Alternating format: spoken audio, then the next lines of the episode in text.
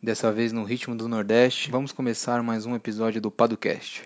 Meu nome é Henrique Paduan. E eu sou Lucas Seta. Hoje vamos entrevistar Ney Paranaguá, que é CEO da Uniplan e da Infoway. E ele é lá de Teresina, no Piauí. E como sempre, ele vai contar um pouquinho da história dele depois a gente volta para conversar melhor. Eu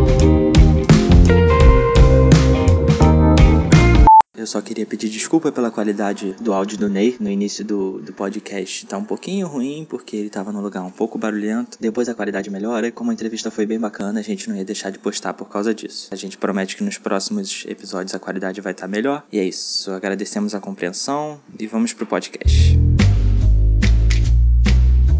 I live in the future now. Pessoal, obrigado pelo convite. Eu sou o Ney Paranaguá. Eu tenho uma formação acadêmica toda na área de ciência da computação, desde a graduação até o doutorado. Eu percebi que, quando empreendedor, eu tinha pouquíssimas competências de gestão. E o empreendedor precisa respeitar e compreender a ciência, os métodos, né, as técnicas da administração. Muitas vezes a gente tende a desprezar isso. Bom, então eu sou um cara de computação também professor do Instituto Federal de Tecnologia e sou um empreendedor desde sempre. Eu iniciei no empreendedorismo em 89, desenvolvi algumas ideias interessantes, vai discorrer um pouco sobre elas. Sou sócio do Uniplan, que é uma operadora de plano de saúde, que recentemente nós fizemos uma operação de venda dessa operadora, dessa carteira para outro grupo. É, sou sócio da Infoway, que é uma empresa, uma Health Tech, é uma empresa de tecnologia aplicada à gestão de saúde. Sou sócio da Consulta do Bem, em São Paulo, que é uma startup para intermediação de serviços de saúde. Eu fundei também a Sertão Games, que é uma empresa jogos que tivemos assim, a, a ótima experiência. Nós criamos um jogo chamado Cangaço, um jogo que fez bastante sucesso fora do Brasil também foi considerado lá na UOL um dos 10 jogos mais importantes na história do Brasil. É, basicamente é isso. Sou esse cara, empreendedor mesmo, tenho um espírito empreendedor.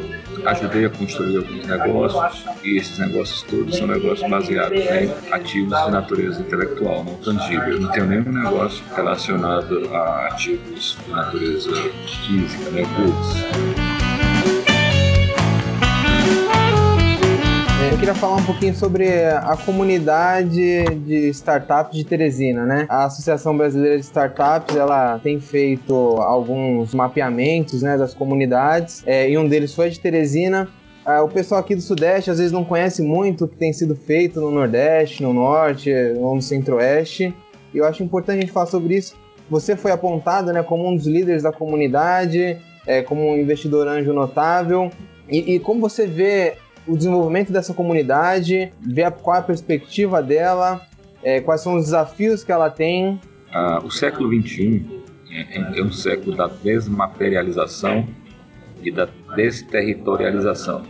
Esse mundo né, pautado por referências geográficas, isso ficou para trás.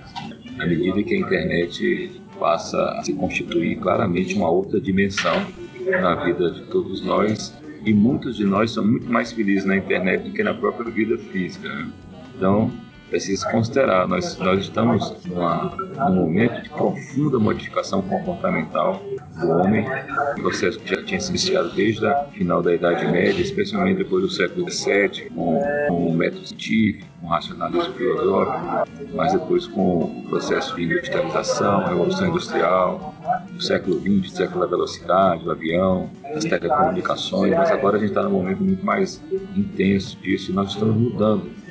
E nós somos uma espécie que muda de maneira é, é efetiva através do comportamento. A gente aprendeu a não precisar mais da evolução biológica para mudar. Então nós estamos na, no meio dessa onda e uma onda que fala que é, o pensamento, aquilo que vem da sua o esforço intelectual, da matriz intelectual, ele é muito mais valioso do que as coisas. E não é por outro motivo, só buscando evidência, quando você vai ali na, na lista das empresas mais valiosas, você encontra uma empresa de design, que é a Apple. A Apple não é uma empresa de manufatura, não tem uma fábrica sequer. Você tem o Google, você tem Facebook, você tem é, empresas de capital intelectual.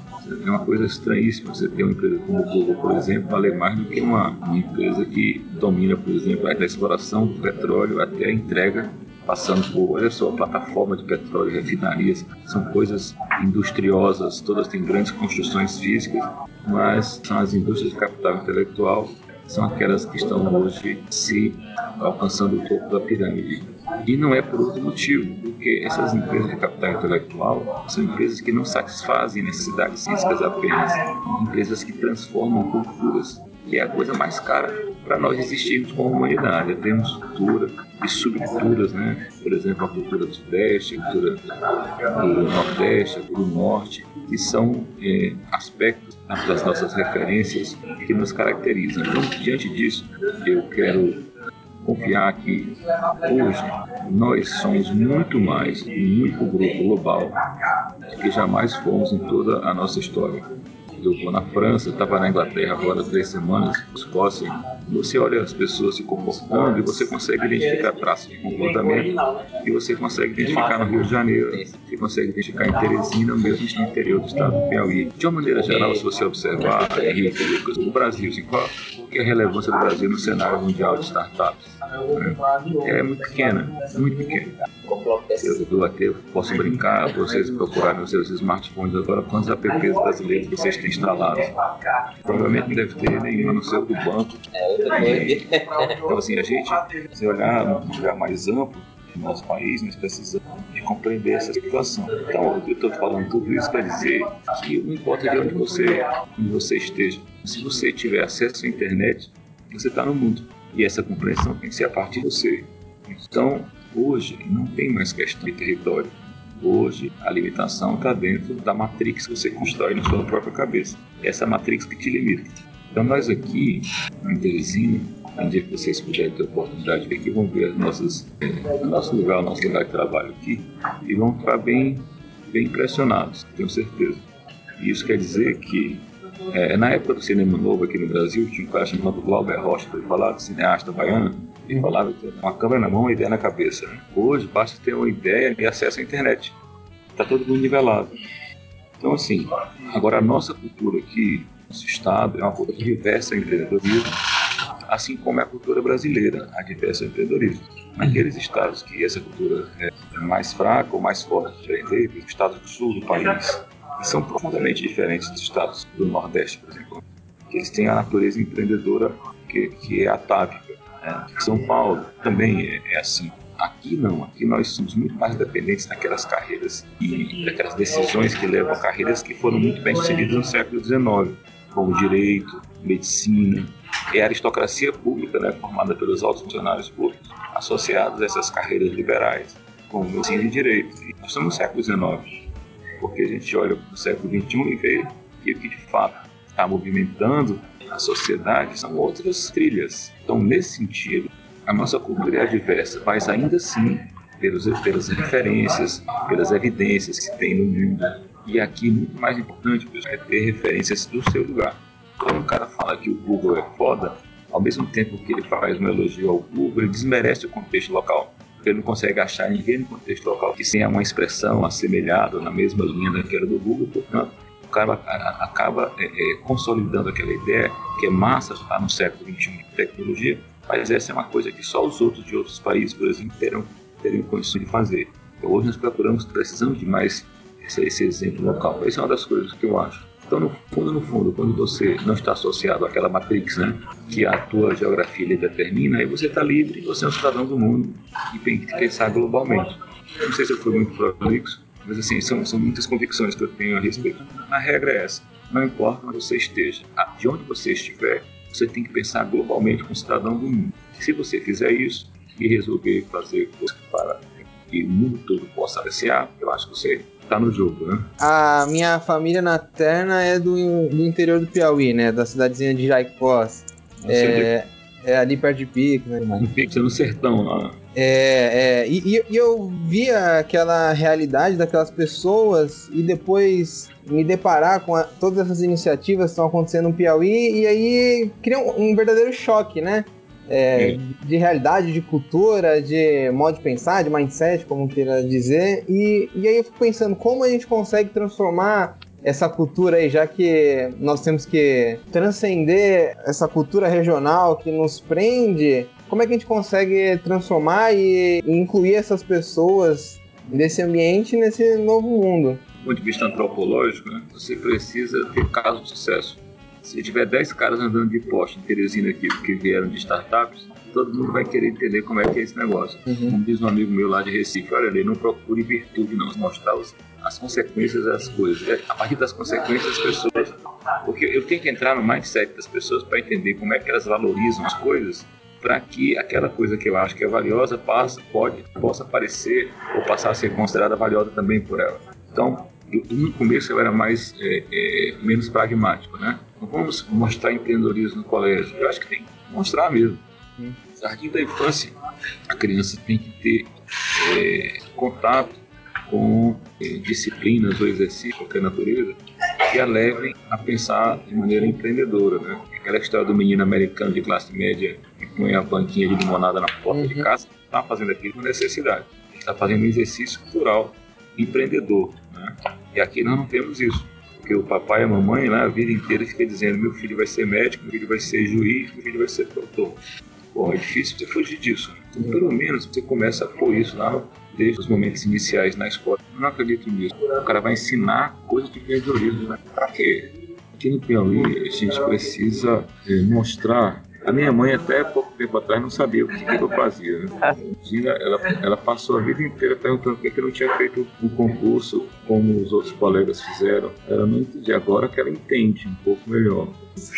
Mas aqui, o cenário de startups, nós estamos lutando com esse negócio há 10 anos, mais ou menos. A gente está tá aprendendo a fazer isso. E aos poucos entendendo também, inclusive, o léxico, a gramática que é relacionada a todo esse universo. Eu tenho um negócio lá em São Paulo, mesmo com os caras que tem, já habitualmente são investidores, mexem com isso regularmente, né? E aqui a gente começa a introduzir esse vernáculo também e algumas experiências bem-sucedidas começam a aparecer. Então, nós temos coisas realmente que estão tracionando bem. Pessoas que, empresas que já saíram daqui, já estão em São Paulo, e outras que estão aqui, por exemplo, a empresa Tron, né, que é de, de, de robótica educativa, é uma empresa que está, empresa tem dois anos apenas, o valuation dela já supera aí dezenas de milhões de reais. E conversando com o fundador da empresa, o Gildário, me disse uma vez que ele tinha dito uma coisa importante para ele. Que ele não tem nenhum toque não, só disse para ele para ele não ter, ter medo de ser rico. Hum. Esse é o maior fator limitante aqui, pessoal. Eu tenho medo de fazer sucesso.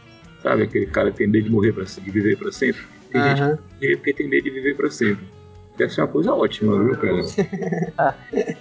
Então, essas coisas mudam aqui e a iniciativa é da, da comunidade. A gente está falando e exercitando e, e, tentando isso muito mais frequentemente, com muito mais intensidade do que jamais fizemos. Age of AI is upon us fazer uma pergunta, seguindo a linha do que você falou, assim, você falou desse estalo empreendedor que, sei lá, o, a criança nos Estados Unidos tem quando ela faz a barraquinha dela de limonada física, tendo só uma matéria de empreendedorismo na faculdade que, que, que o aluno entenda ou que ele absorva esse conceito e que ele queira seguir esse caminho. É, quando foi que aconteceu esse estalo na sua vida? Eu nunca fiz as coisas que não achasse que fizesse sentido para mim sempre procurei, assim, sempre tive uma, uma, autoridade sobre a minha decisão, desde garoto, uma autonomia, né?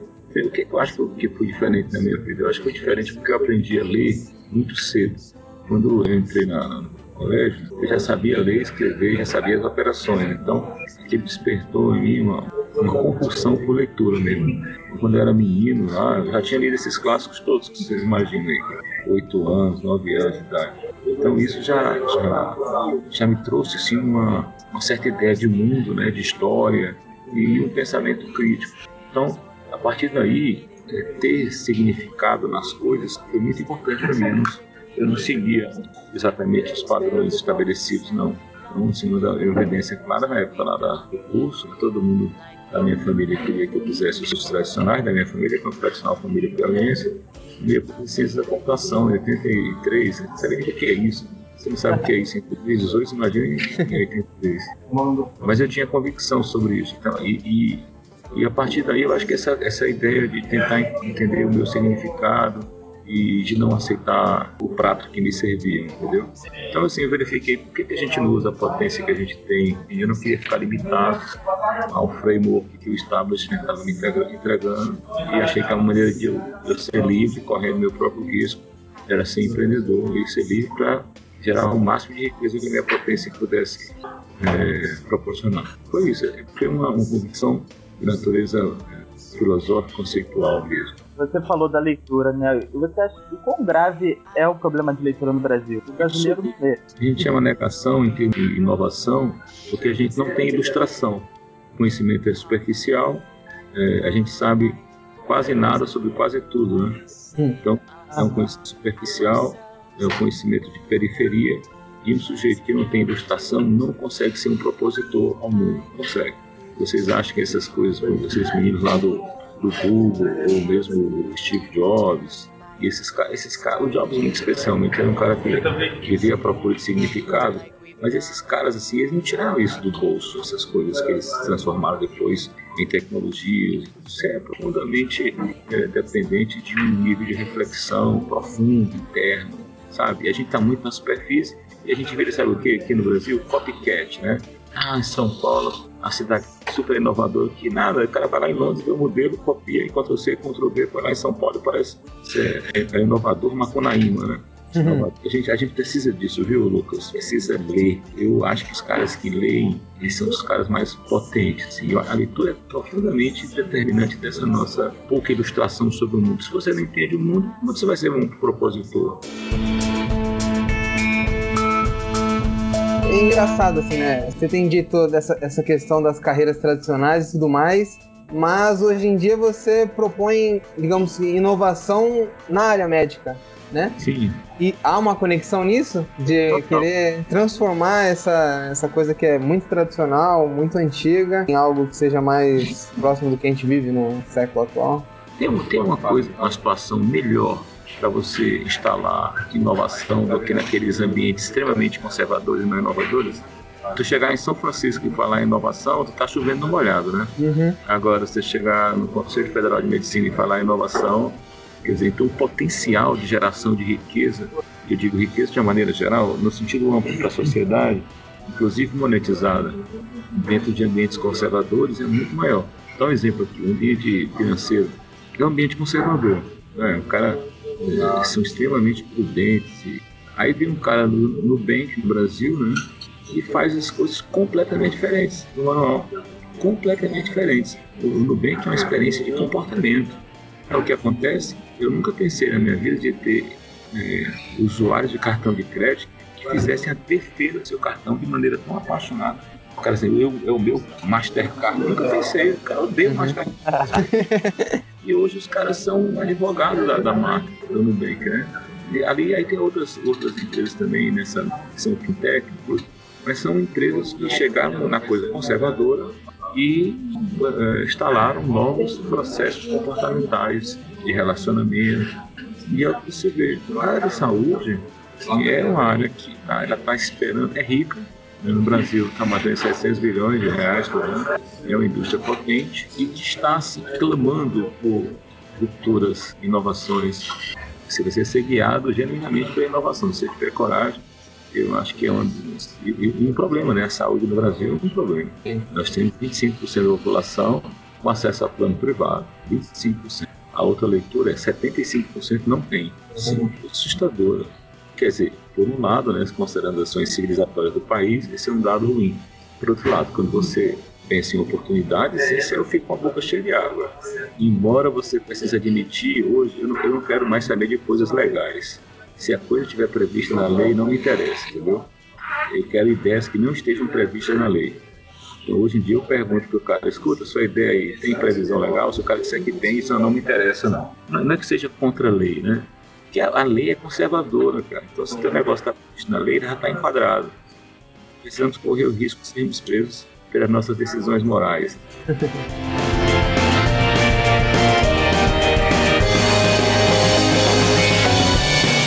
Tratando exatamente sobre a lei, sobre a regulação, como empreender nesse setor da saúde com uma regulação tão forte, né? Porque a regulação dos planos muito de forte. saúde e tudo mais é muito forte, né? Como encontrar essas brechas, esses vácuos regulatórios aí que você tem procurado? Eu já fiz muitas coisas, muitas, algumas coisas que fiz e coisas que foram basilares assim na trajetória, elas não foram exatamente dentro da norma. Depois elas foram se enquadrando, né? Mas no início não, não foram não.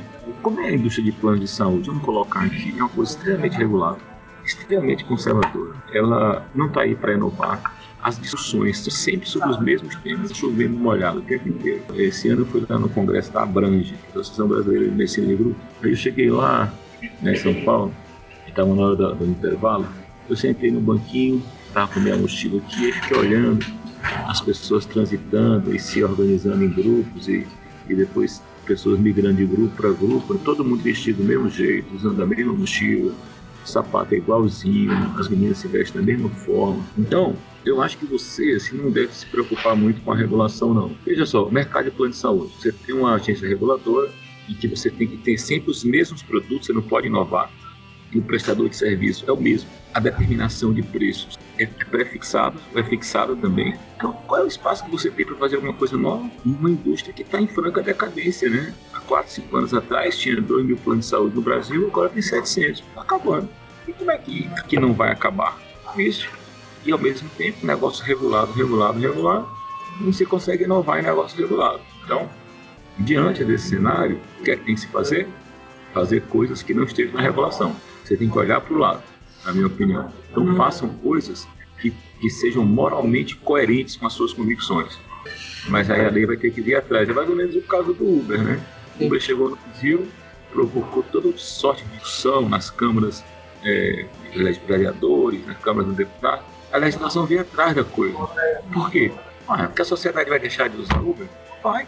Já sentiu o gostinho, viu que é bom pra caramba e não vai voltar a estar completamente vinculada apenas aos serviços de táxi. Então, na área de saúde, temos que fazer igual também, construir modelos que olhem para o lado, não estejam sujeitos à regulação, mas sejam moralmente sólidos e que tragam um nível de, de satisfação da sociedade muito melhor do que esse que nós temos hoje. Quando isso acontecer, a legislação vai vir atrás.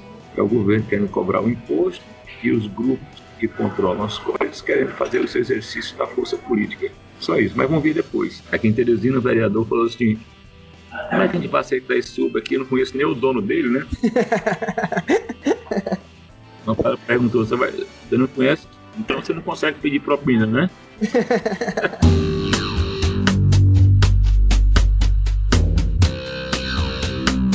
Você acha que o Airbnb surgiria no Brasil? Modo Zero chance. Ah, na hora, que, na hora no pitch, no pitch do Airbnb, a banca ia perguntar, e aí, e a lei tal? Uhum. E a lei tal? E a lei tal? Aí foda-se, não vai ter negócio, cara. Entendeu? Quando eu fui em São Francisco a primeira vez, eu, eu, eu vi lá um negócio que eu jamais pensei ver. Tinha uma, uma manifestação sadomasoquista lá no meio da rua. Falei, puta que esse lugar deve ser muito inovador, né? Eu tenho uma liberdade absoluta, né? E fica vinculado. Vem muita coisa inovadora de lá, né? O próprio Uber e essas coisas. A nossa da sociedade, não. São grupos políticos degladiando, se degladiando pelo poder e cada um querendo seu pinhão e, portanto, quando você tem problemas morais, como é que a gente faz? Cria sessão de direito, né? Quando você tem problema moral, aí cria lei. O excesso de leis é a manifestação da nossa decrepitude moral. Concordo plenamente. Né? Não temos moral, façamos uma lei. É isso. Talvez seja uma questão da infantilização da nossa sociedade, né? Nós não, não conseguimos resolver os conflitos sociais e qualquer coisa que surge, a gente tem que buscar o pai ali, que é o Estado, para ele criar uma regra. Perfeito. Concordo perfeitamente com você. A gente acorda pela manhã nesse país perguntando quais são os meus direitos. Né? É uma infantilização. E quando eu fico perguntando pelos meus direitos, eu, é, subrepticiamente, não considero quais são primeiro os deveres que eu tenho. Sim. Sim. Né? Então, quando você tem consciência do seu dever, você age conforme uma moral, que é uma coisa totalmente íntima, o que sobra para fora da sua moral é muito pouco para ser regulado. Então precisaria de pouca lei. Ao contrário, sociedade de, de, de direitos, né? Nós temos que olhar os deveres antes. Deveres quer dizer responsabilidade. E aí cria-se lei. O Brasil tem lei que não pega, pô. Deixa eu falar nisso, lei que não pega. e, e, talvez seja a banalização da lei, né? Talvez não, né? Eu, eu, creio que seja isso. Você tem tanta lei, tanta coisa que é banal. Não é mais, não tem mais a, aquela carga. É, é verdade, concordo, Henrique. Aí o cara cria uma, uma lei que não pega, significa o seguinte: a lei ela é uma externalização de uma certa hipocrisia. Escreve a lei aí, mas assim, não estou dizendo que vou agir conforme essa lei, não. Tá vendo que ela poderia ser evitada? Uhum. É basicamente isso. É a questão no canudo aqui no Rio, né? Do canudo de plástico, e o que você mais via a conversa das pessoas era: Você viu a, a lei do canudo que proibiu o canudo? Aí o outro respondia: Vi sim, mas tem que ver se vai pegar, né? era, era comum. Ah, é.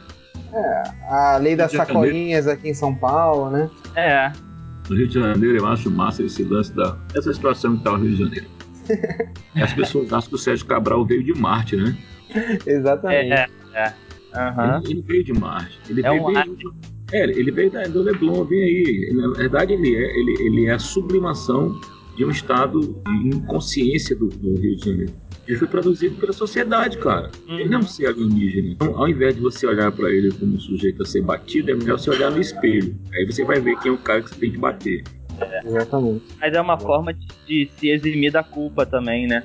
Fala assim, não, a culpa é desse cara que é totalmente fora daqui do normal da, do Rio de Janeiro. Então é uma, é uma forma de você se eximir. A sociedade se exime de, de qualquer coisa. Poxa, é uma pessoa totalmente fora da curva. Como se ele fosse uma excrescência. Na verdade, ele não é excrescência. Ele só foi parido pelo establishment daí. Tem a ver com a Mas- formação do Brasil, né? Essa dissociação entre o Estado e a sociedade é uma coisa impressionante. assim. O Estado é uma coisa completamente apartada do que nós somos. A gente fica sempre esperando Dom Sebastião voltar da África. né? É. Na hora ele volta.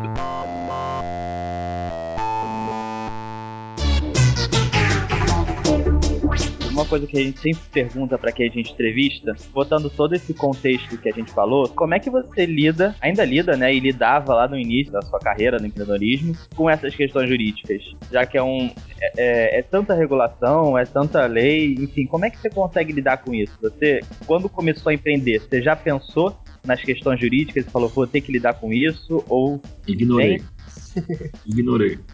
Eu só tinha um compromisso. Meu time não podia ficar sem grana. Só isso. E eu sempre recebia por último. É claro que nos primeiros 15 anos não sobrava, né? Então eu ficava por último.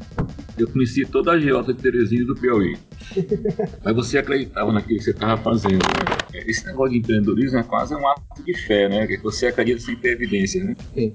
E você tem que viver isso mesmo. Eu nunca olhei para esse negócio de. Para mim, é nas regras morais. Então, eu tenho que fazer as coisas corretamente, eu tenho que entregar aquilo que eu prometi, eu tenho que ser responsável com as pessoas, eu não posso prejudicar ninguém, eu tenho que ser justo no, na minha, no meu empreendimento. Eu não posso deixar as pessoas que estão comigo desassistidas. Primeiro eles, liderança estava lá no fim da fila, não está no começo da fila, né? Então, pois, mas lei mesmo. O Brasil é um país que fiscal legisla. O fiscal chega aqui para te fiscalizar e ele cria uma lei. Ah, Ele tem interpretações da lei. Isso é eufemismo, pô, você está legislando. Quando eu estou moralmente me sinto coerente, eu estou satisfeito. Aqui nós fazemos tudo para cumprir as normas, né? são as dezenas de milhares de normas. Mas eu tenho a tranquilidade de saber que, mesmo que nós tenhamos cumprido norma, ainda assim alguém vai inventar alguma coisa que a gente não cumpriu. Pronto, é no nosso país assim, cara. Aqui na, na empresa tem um relógio de ponto. Pô, isso aqui é uma empresa de natureza intelectual. Eu jamais queria ter posta de relógio de ponto aqui. Mas a delegacia do trabalho exige. Cara, esse relógio de ponto é um negócio da Revolução Industrial. Uhum. 19, estou falando de uma indústria capital intelectual, mas está na bosta da lei. Todo mundo aqui tem raiva do relógio de ponto. Eu, inclusive. Mas se você não puser o relógio, toda hora a mina que levanta, que aqui tem um contato seco. O povo que levanta mete o dedo no, no relógio e sai um papelzinho. Cara, que coisa mais idiota. Mas é obrigado. O Ministério do Trabalho obriga. Eles estão no século XIX. Então, tu acha que é certo um cara, um fiscal, ter metas de produtividade? Você sabia disso? Isso, isso é um, convite à arbitrariedade, né? Quanto mais ele multa, ele tem meta de É. valor. Um vendedor Sim. tem. Quem foi que criou isso, cara? é um expropriador ambulante. Ele vai expropriando a riqueza dos outros. Exatamente. É uma falha de gestão, né, da máquina pública. Quantos artigos tem a Constituição, Henrique? Ah, tem uns 200 e poucos. 220. Mais as emendas, né? Ah, então, Uma Constituição ter 200 artigos. O que é, que é a Constituição? A Constituição é a expressão da vontade geral. Só que você, na Constituição da vontade geral, você, não, você concorda sobre 10 pontos no máximo. A vontade geral é, é, é a interseção, que é um conjunto mínimo das vontades de todos. Como é que eu vou botar 200 pontos diferentes na Constituição? Não é a vontade geral. Ali é proselitismo e exercício político de grupos. Então não vira a expressão da vontade geral, vira uma coxa de retalhos. São setores da sociedade que são atendidos ali. Se a gente pegar o processo constituinte, eram várias facções, cada um querendo ter o seu benefício, né? E, e acho... acho que isso tem a ver com, com o período que a gente estava saindo, né? É, tem e aí a ver, todos aqueles grupos quiseram ter algum tipo de benefício. né? Isso. Aí vamos fazer uma constituinte, vamos. Então vamos ler todo mundo o contrato social, o Rousseau, depois a gente faz a Constituição. Sim. Porque você vai entender o que é uma Constituição. Né? Então nós estamos assim nesse nosso país, mas ainda assim eu vejo a confiança, a esperança em que a situação do país irá progredir positivamente muito maior hoje, sabia? Eu vejo pelo próprio capital, né? O capital hoje está mais disponível investir. Isso era até um ponto que eu queria levantar. Você, como investidor anjo, como tem visto esse, esse mundo dos investimentos aqui no Brasil, né? Eu acho que o investidor está aprendendo a fazer isso. A gente não sabia fazer isso até pouco tempo. E ainda não sabe como o americano sabe. A gente não sabe as coisas que estão sobre a mesa, exatamente quais são os riscos que a gente corre. Já perdi bastante grana já em, no investimento anjo, mas eu entendo que é uma grana que eu tinha perdido, que é da mecânica do negócio. E eu entendi hoje quais são os pontos ameaçadores numa decisão como essa. Já tenho uma, uma boa ideia disso. Então, assim, o estado de maturidade do investidor no Brasil ainda é early stage, está no início. Mas a turma está interessada em progredir nesse aspecto. Estou vendo as pessoas muito mais interessadas em aprender, em discutir, em aprender para poder investir. Se eu pudesse fazer um prognóstico, eu diria que as coisas vão melhorar nesse sentido. Não vai faltar dinheiro para investimento e, e, os, e os investidores terão, terão mais maturidade para saber o que estão fazendo. Eu acho um cenário positivo. Eu vejo as coisas se, se arregimentando né, nas mais diversas dimensões nesse sentido. O que vai faltar, sabe o quê? Boas ideias. Isso vai faltar. Hoje, quando eu participo de PITs, que faço cada vez menos, eu vejo muito copycat, né? O cara tá fazendo copycat sem saber. Isso vai ser um problema. Duas coisas, gente. Ideias começa daí, mas depois as skills que as pessoas têm que ter para pôr as ideias de pé. Isso é tão importante quanto a primeira. E nós precisamos até, talvez, em paralelo à rapaziada que está no cenário de startup, começar a pelo menos lidar ou ter acesso a um tipo de conhecimento relacionado à gestão. Pouca coisa, só para o cara ter noção ou desconfiar daquilo que ele precisaria saber para o negócio funcionar. Mas eu sou otimista, viu? É, isso que eu ia falar. Apesar de toda a nossa conversa, você vê o cenário do, do empreendedorismo no Brasil daqui a 10, 20 anos com otimismo, então. Sim. Eu vejo no curto prazo, dois anos, três anos. Uhum. É, um cenário bem positivo. O Brasil tem muita coisa para ser feita, gente. Um país que tem muita coisa para ser feita é um cenário de oportunidades. Até um ponto, né, que nós fizemos essa pergunta para outras pessoas, que teve um boom, né, do, sobre empreendedorismo no Brasil, né? Agora todos os meios de comunicação estão falando sobre isso, as pessoas estão mais interessadas. Será que isso é, é só um momento? Será que é, se deu em razão da, da crise, aquele empre, empreendedorismo por necessidade? Ou será que a gente está tendo uma mudança de paradigma? O empreendedorismo por necessidade no Brasil, ele cresce naturalmente em decorrência da necessidade. Né? O sujeito está com uma, uma, tábua de pirulito na cabeça meio-dia no sol de Teresina, ele não queria estar ali, não. Não. Está ali porque ele não tem outro jeito para ele. Mas eu vejo também muito mais pessoas que estão considerando o empreendedorismo por oportunidade. Pessoas que teriam outras alternativas, mas estão buscando usar, realizar aquele sonho. Isso eu vejo cada vez mais. Se nós estamos em um modismo, né, que até mesmo motivado pela crise, pelo desemprego, né, tudo, talvez haja uma influência, as coisas não são desconectadas. Mas de alguma maneira eu vejo que uma trilha mais consistente rodando por trás e levando as pessoas a considerar, não é apenas a crise, viu, Henrique, mas também esses, esses casos de sucesso que a gente vê no mundo, né? essas startups, também grandes empresas, que essas empresas não estão distantes, elas estão dentro do nosso smartphone, mudando as nossas vidas. Então, assim, essa proximidade talvez leve a gente a refletir sobre a possibilidade de estarmos também nesse jogo, entendeu? a gente começou a desmoralizar isso. Então, outra coisa que começou a desmoralizar foi a palavra inovação. Uhum. Tá, é buzzword agora, né? Buzzword, tá? Figurinha fácil, né? Tem que ter muito cuidado para discernir uma coisa da outra. Ah, sim, a gente está falando muito mais sobre isso. Eu não acredito que seja um modismo em função das nossas necessidades prementes. Mas eu acho que são os exemplos mais uh, perenes que a sociedade global está nos apresentando que leva a gente a acreditar. E essas empresas hoje fazem sucesso muito rápido, né? Muito rápido. Qual a idade do Google? Tem 20 anos. Google, 99, 98. O Alibaba, China, empresa de 99. A Alibaba vai passar por cima do Ocidente. Viu? A China vai passar, né? A China vai passar. A China está fazendo a mudança há muito tempo da sociedade, da economia baseada em manufatura para a economia intelectual. Você vai em universidade americana, parece que é território chinês. A gente tem, só tem chinês, MIT, tem chinês, só tem chinês. Invasão chinesa.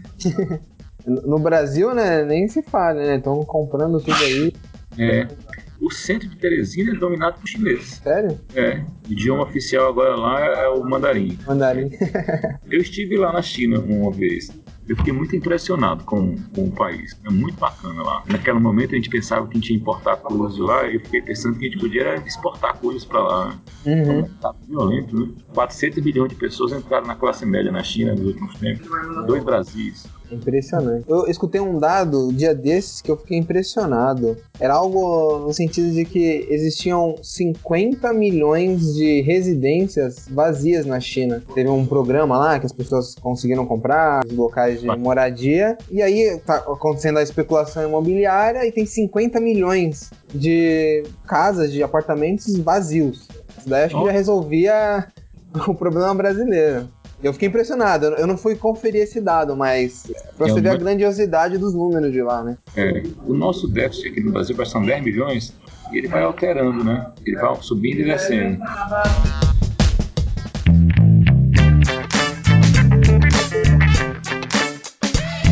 Sim, você falou que nunca teve muita essa preocupação com as questões legais, jurídicas e afins, mas acho que uh, o nível que a empresa está chegando, você precisa de uma assessoria jurídica. Sim. No começo você prescinde, né? Agora não. Sim. Agora não, porque o preço que você vai pagar é muito mais É muito bom. E aí eu queria saber, qual é a sua visão da advocacia, né? Desde o início da nossa conversa, nós temos dito dessa, dessa questão dos cursos tradicionais. O direito é muito tradicional, ele é muito antigo. Quando você entra na faculdade, parece que o único caminho que você tem é prestar um concurso. Todo o desenvolvimento, todo, toda, toda essa velocidade do, das startups, do empreendedorismo, Será que ela ainda tem aquele cheiro de, de madeira velha? Por exemplo, nesse, nessa, nesse levantamento da, da B Startups, não tem nenhum advogado apontado como referência no apoio jurídico em Teresina. Isso se dá da, do atraso é. da assessoria jurídica? Os aqui estão pautados aonde tem dinheiro, né? Onde tem dinheiro são as questões relacionadas ao municipalismo, questões eleitorais, é, famílias, sucessões e trabalhismo. Como a economia aqui é frágil, então, você tem poucos advogados que são voltados para dar suporte. São poucos mesmo para essa questão da, da, advocacia, que é dar apoio às empresas, né? E, e aí né, a coisa da startup vai na, na mesma linha. Eu acho que, embora eu tenha dito que naquele momento eu olhei para o lado em relação à legalidade, né, que eu poderia olhar, ter olhado para o lado com orientação para entender exatamente os riscos que eu estava correndo.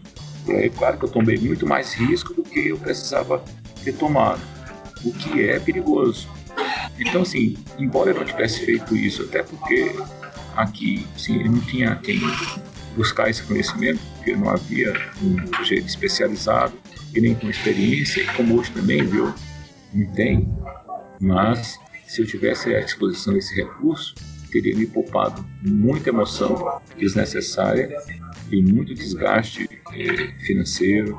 Isso, sim, no início. Depois que o negócio convida, essa é uma coisa ainda mais grave, porque você já tem um ativo a ser perdido.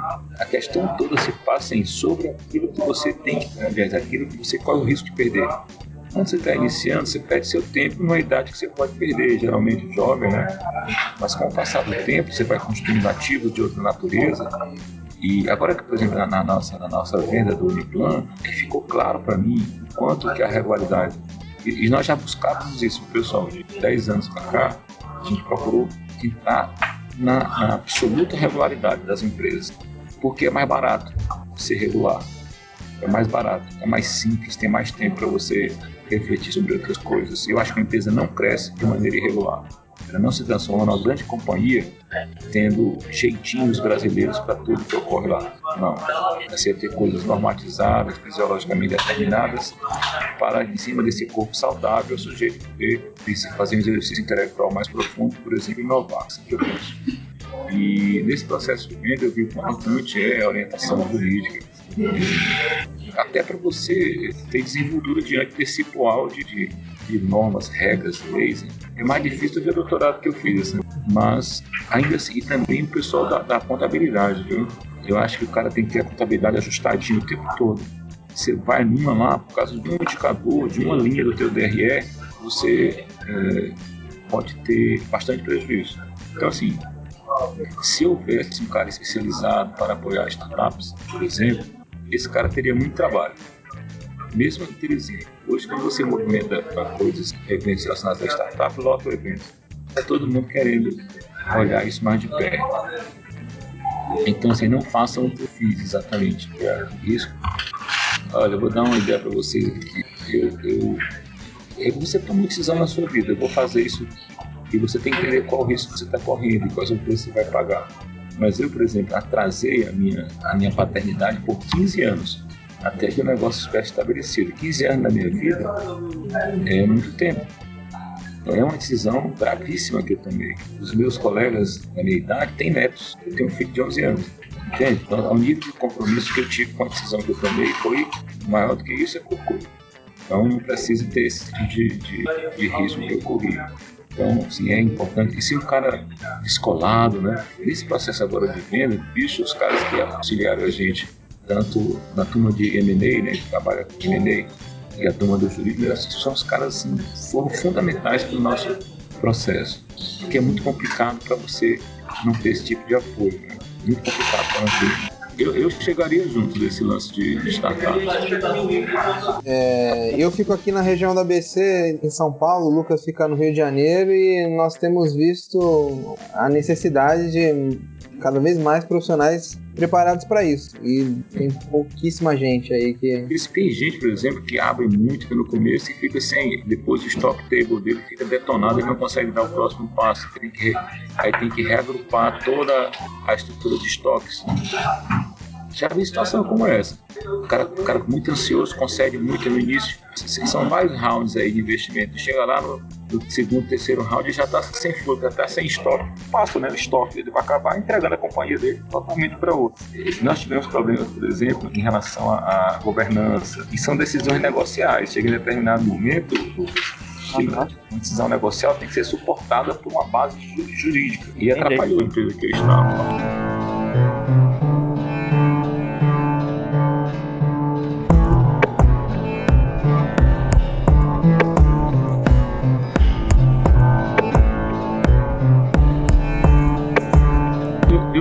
Bastante, né? Foi um livro que eu li esse ano, que ele dá uma bela explicada na história da nossa espécie.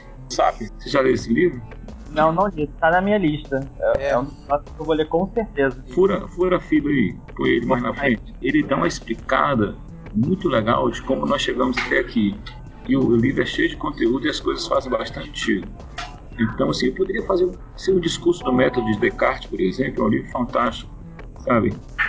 É, Utopia, Thomas More também, o Elogio da Loucura, de Rotterdam, e você vai por aí, tem tanta coisa boa. Agora ler coisas diferentes, né?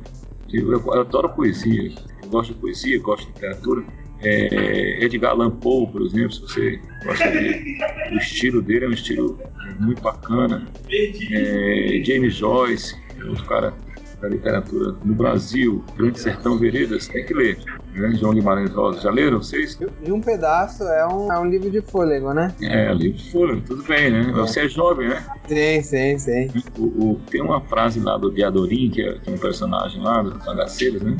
Diadorim, que ela fala assim: Eu quase que nada não sei, mas desconfio de muita coisa. Eu acho que a, a recomendação do Ney pode ser resumida em leia mais, por favor. é, é isso aí.